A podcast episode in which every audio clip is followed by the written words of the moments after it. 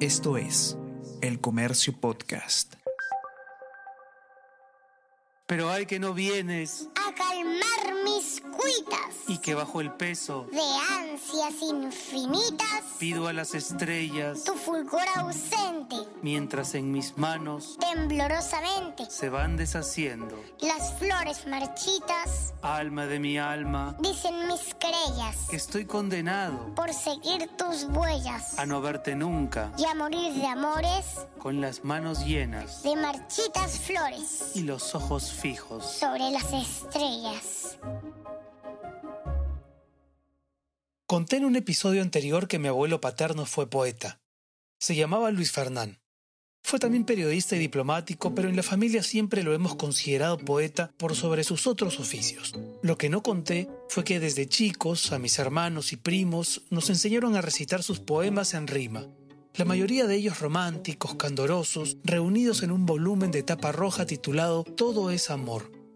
Quizá por eso, llegada la adolescencia, plagié con impudicia algunos de sus versos para ver si así lograba seducir a alguna chica distraída. Alguna chica distraída se vio persuadida por esas inspiradas líneas cargadas de sentimentalismo y cuando la relación se ponía en marcha, era inevitable sentir cierta culpa recurrente por haberla conquistado usufructuando las palabras de mi abuelo muerto. Por esa época también me prometí que el día que fuera padre fomentaría entre mis hijos el aprendizaje de los poemas de Luis Fernán, cumpliendo con mi cuota generacional para mantener tan lírica tradición familiar. Desde que Julieta nació, he esperado el momento adecuado para enseñarle algunos de los versos de su bisabuelo Cisneros. El año pasado llegó por fin ese momento. Una vez que aprendió a leer y escribir en el colegio, y al estar vinculada con el lenguaje de ese modo voraz y rampante en que lo hacen los niños, supe que las condiciones estaban por fin dadas. Una mañana, mientras la llevaba al colegio, empecé a recitarle el inicio de Alma de mi alma, un largo poema de 13 cuartetos que mi abuelo debe haber escrito hacia 1920. Me contentaba con que ella aprendiera tan solo los primeros párrafos, pero al notar la velocidad de sus progresos, continué recitándole día tras día por ver hasta dónde su memoria era capaz de almacenar toda esa información. Al cabo de dos meses y medio, Julieta podía decir el poema entero, de principio a fin, sílaba por sílaba, sin equivocarse. Además de llenarme de orgullo, me resultaba enternecedor escucharla a sus cinco años decir complicadas palabrejas como quimera, perplejos, sedeños o crespones, así con gran resolución, como si formaran parte de su vocabulario cotidiano. Le propuse entonces que en enero del 2023, cuando fuéramos a Lima para el cumpleaños de mi madre, la sorprenderíamos recitando Alma de mi alma frente a los invitados, a dúo, como Pimpinela.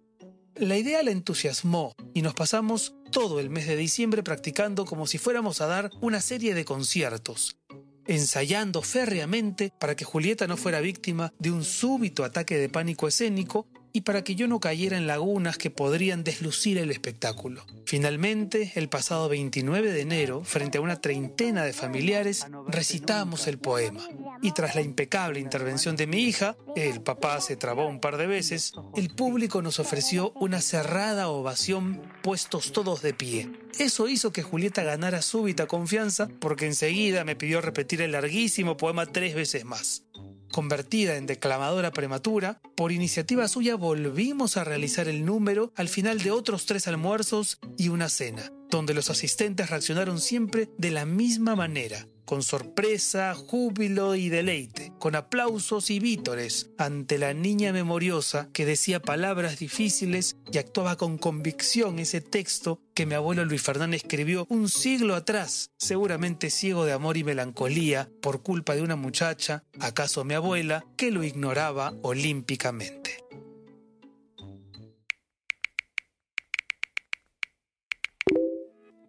Mi hija menor aprendió el abecedario dinosaurio de la serie El Dinotren a los dos años y el poema de Rubén Darío Margarita, Ven que te voy a contar un cuento. Su abuela lo recitaba muy bonito. De tanto repetir, los aprendí yo también. Mi hija cuando tenía cuatro años aprendió el poema Piedra Negra sobre Piedra Blanca de César Vallejo. Y mi hijo de tres años aprendió las canciones de los Beatles. Mi hijo a sus tres años, cuando estaba en inicial, se paró en su clase y se cantó toda la canción de Nino Bravo, Una rosa y una flor. A la salida que lo fui a recoger, Sumis me contó lo que había hecho. Yo siempre me la pasaba escuchando en la radio música de recuerdo y se sabía todas las canciones, todos los géneros. Lo más extenso que mi hijo ha aprendido son todas las evoluciones y mega evoluciones de Pokémon, pero no le entran ni los incas ni las tablas de multiplicar.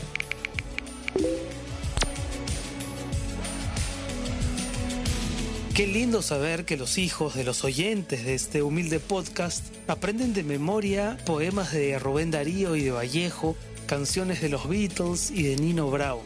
Ayuden a los chicos a ejercitar su memoria aprendiendo cosas como estas. Quizá lo recordarán toda la vida y terminarán enseñándoselos a sus hijos. Eso se llama tradición y dudo que haya una mejor herencia que esa. Nos encontramos el próximo jueves.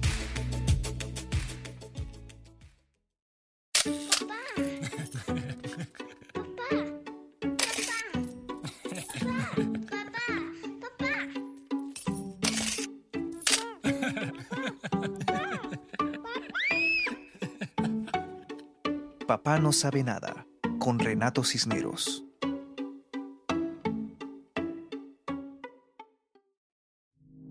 Esto fue El Comercio Podcast.